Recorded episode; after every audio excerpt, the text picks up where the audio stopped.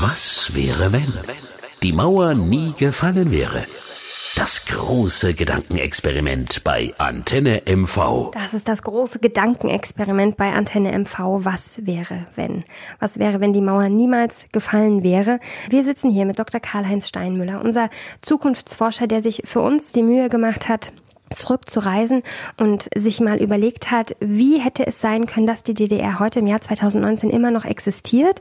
Ähm, wir sind im Jahr 2000 angekommen. Kurze Zusammenfassung, was bisher geschah. Die äußeren und die inneren Umstände haben es verhindert, dass die Mauer gefallen ist. Die äußeren Umstände, die Sowjetunion ist stark geblieben. Gorbatschow wurde durch Leute, die eher stalinistisch eingestellt waren, abgelöst und die hätten es nicht zugelassen, dass aus ihrem Imperium so ein Kronjuwel herausbricht nicht. Andererseits im Westen sah es ähnlich aus. In Frankreich sagte man immer, ja, zwei Deutschlands sind uns lieber als eins. England auch eher abwartend. Bush Vater wollte sich mit der Sowjetunion nicht weiter anlegen, wo er doch schon äh, einige Verträge laufen hatte und so. Und im Inneren gab so äh, leichte Reformen, Ventilöffnungen, mehr Leute durften auch mal ausreisen oder haben einfach ein Visum bekommen, konnten dann wieder zurückkommen.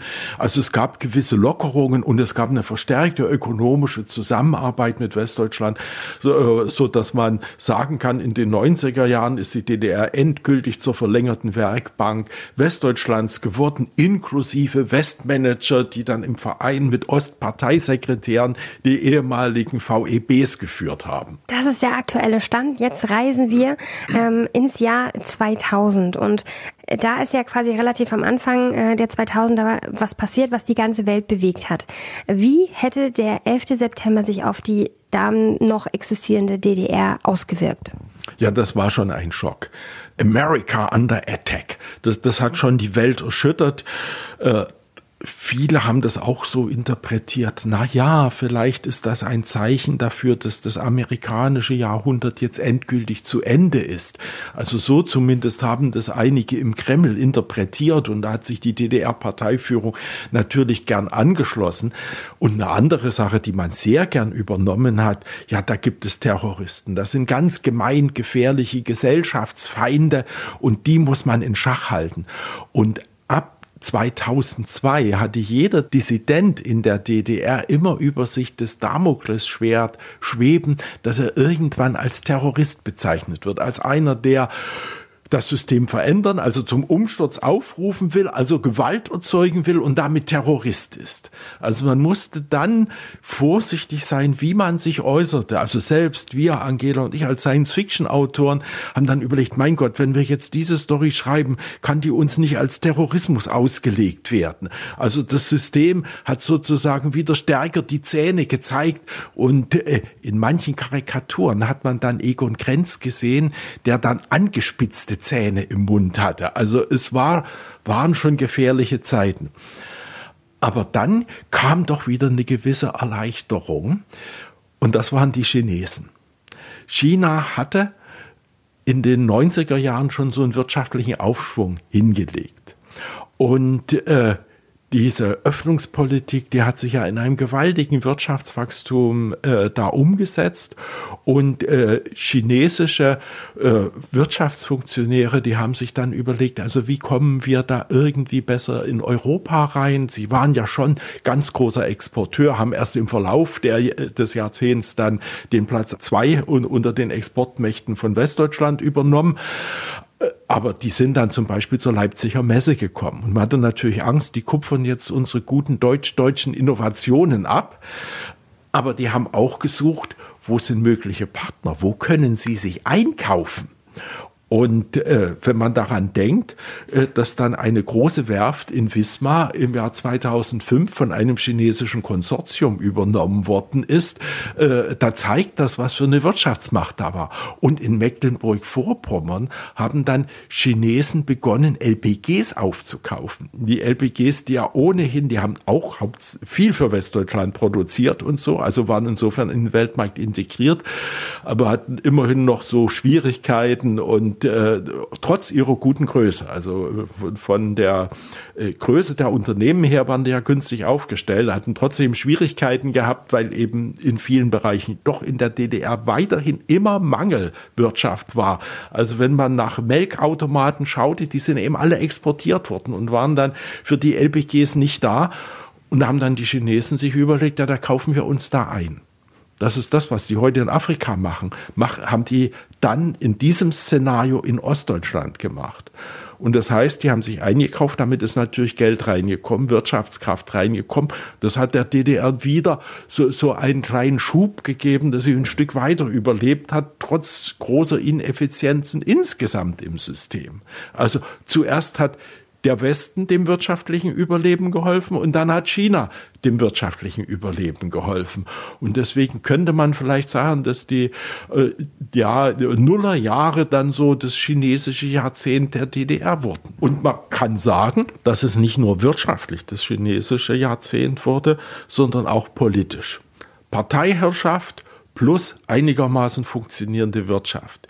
Wir lassen nicht zu, dass irgendjemand die Harmonie in unserer äh, hochentwickelten sozialistischen Gesellschaft antastet, äh, aber wir gestatten es so kleinen Firmen dann so halbwegs kapitalistisch mit chinesischer Unterstützung zu wirtschaften. Also uns geht's in der DDR ein bisschen besser. Wir sind noch nicht wie im Westen, also ne, aber prinzipiell sind wir ein bisschen besser aufgestellt und wir können überleben und das ist ja an sich schon mal ganz gut. Aber dann kommt im Jahr 2002 das Jahrhunderthochwasser. Wir alle erinnern uns dran. Wie hätte das damals die DDR mitgenommen? Also das Jahrhunderthochwasser, das war schon ganz schwierig und das hat äh, große ökonomische Folgen gehabt. Äh, sozial hat es sich eher positiv ausgewirkt gesellschaftlich. Also einerseits die Zusammenarbeit mit den Polen war noch nie so gut gewesen wie in diesem Jahrhunderthochwasser. Also das war wirklich, dass Freunde aus Polen äh, nach Ostdeutschland gekommen sind, um dann mit Deiche aufzubauen und ähnliches. Also man kann nur sagen, Hut ab.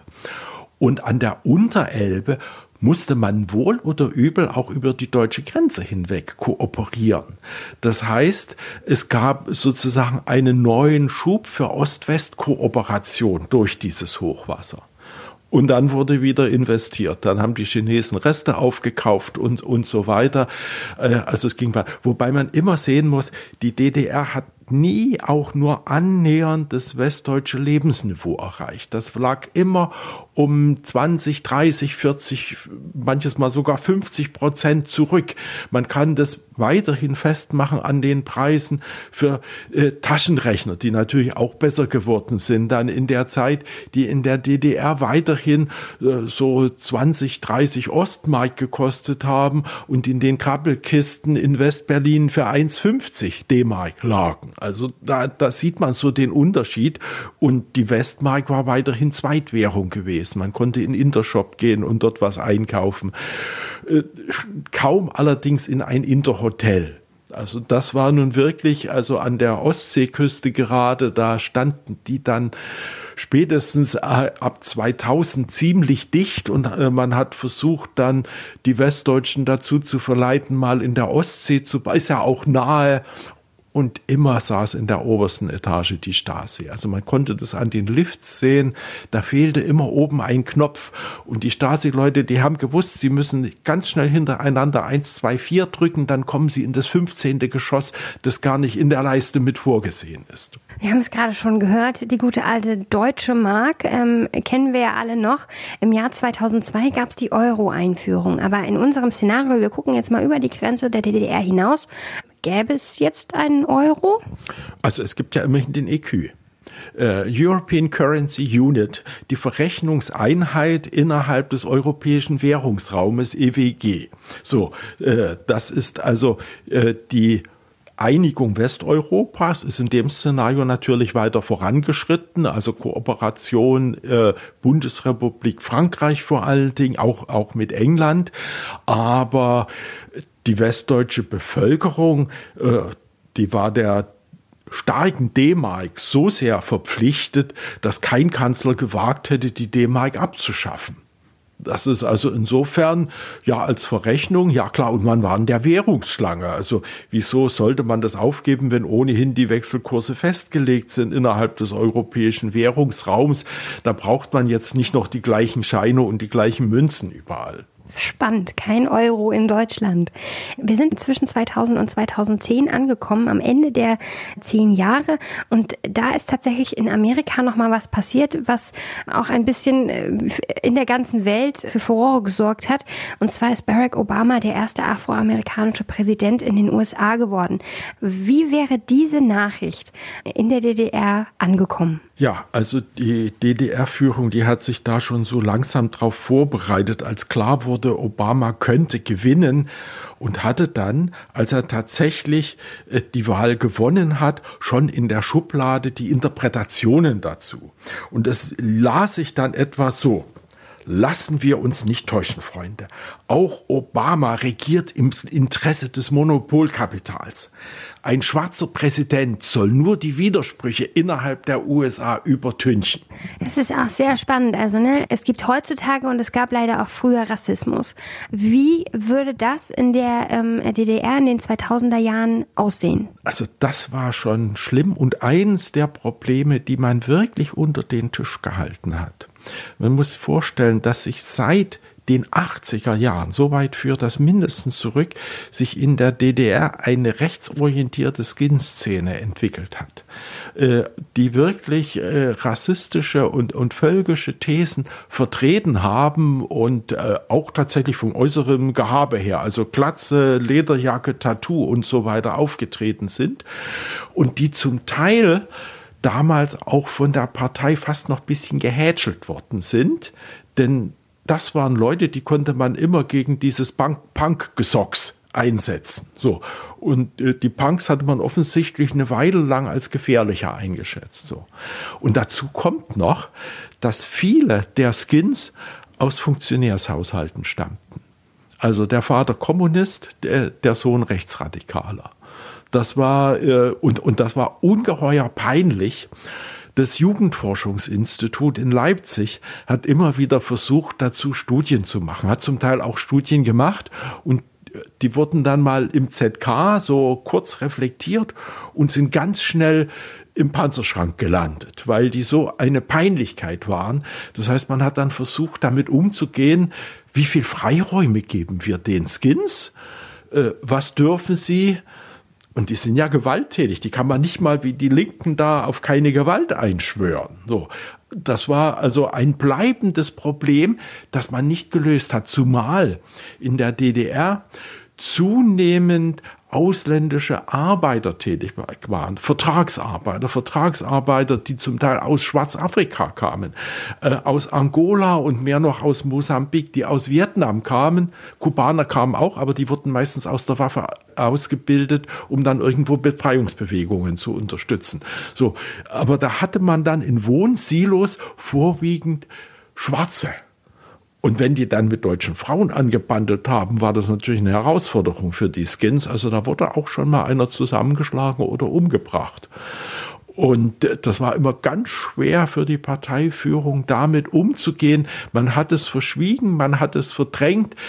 Äh, man hat nicht zugelassen, dass nach einem Mord äh, in der Zeitung stand, äh, dass das ein Schwarzer war, sondern da wurde eben die arme Frau umgebracht oder vergewaltigt oder der äh, irgendein Bürger umgebracht, äh, von, von wem ja irgendwie war, war nicht klar zu sehen. Also äh, und äh, was wozu hat es geführt? Man hat versucht stärker zu überwachen. Man hat also versucht, mit den Stasi-Methoden dann die Skins zu kontrollieren und äh, in, in der Dissidentenbewegung, da gab es dann manche, die haben gesagt, na, die Hälfte von den Skins sind ja sowieso IMs in der Stasi. Aber die waren vielleicht, die das gesagt haben, waren vielleicht selber IMs. Ist die DDR in unserem Szenario, ist es ein weltoffener Staat oder ähm, ist es eher ein Staat, der unter sich bleiben möchte? Es ist ein Nischenstaat, wo jeder den Kopf einzieht und zusieht, für sich selbst so gut zurechtzukommen, wie es geht. Wo man weiß, da draußen gibt es eine Welt, aber wir haben nicht viel mit dieser Welt zu tun. Wir haben mit den Chinesen zu tun, die hier in der Firma sind. Ich lerne hier auch die äh, Vertragsarbeiter an. Also da hat man dadurch durchaus Kontakte gehabt, aber das war nicht Weltoffenheit in dem Sinne, dass man das Gefühl hatte, alles, was in der Welt geschieht, geschieht auch uns. Das war in Berlin ein bisschen anders. Ostberlin war wie Westberlin Frontstadt. Und nach wie vor haben die Sowjets, wenn irgendwo in der Welt die Spannungen gestiegen sind, mehr MiG-Jäger auch über Westberlin fliegen lassen. Das heißt, man hat quasi als Berliner Bürger gehört, ob gerade irgendwo in der Welt, in Jugoslawien oder im Nahen Osten, wieder Spannungen sind. Das konnte man am Himmel sehen aber nicht in Mecklenburg-Vorpommern. Das waren die Jahre 2000 bis 2010. Ja, wir sind quasi nur noch knappe neun Jahre vom heutigen Hier und Jetzt entfernt und ähm, gucken deshalb in der nächsten Folge mal auf die historischen Ereignisse, die uns zwischen 2010 und äh, jetzt ähm, alle irgendwie ein bisschen bewegt haben und gucken mal darauf, wie sich das in der DDR angefühlt hätte. Das heißt, dranbleiben, würde ich sagen. Was wäre, wenn? Die Mauer nie gefallen wäre. Das große Gedankenexperiment bei Antenne MV.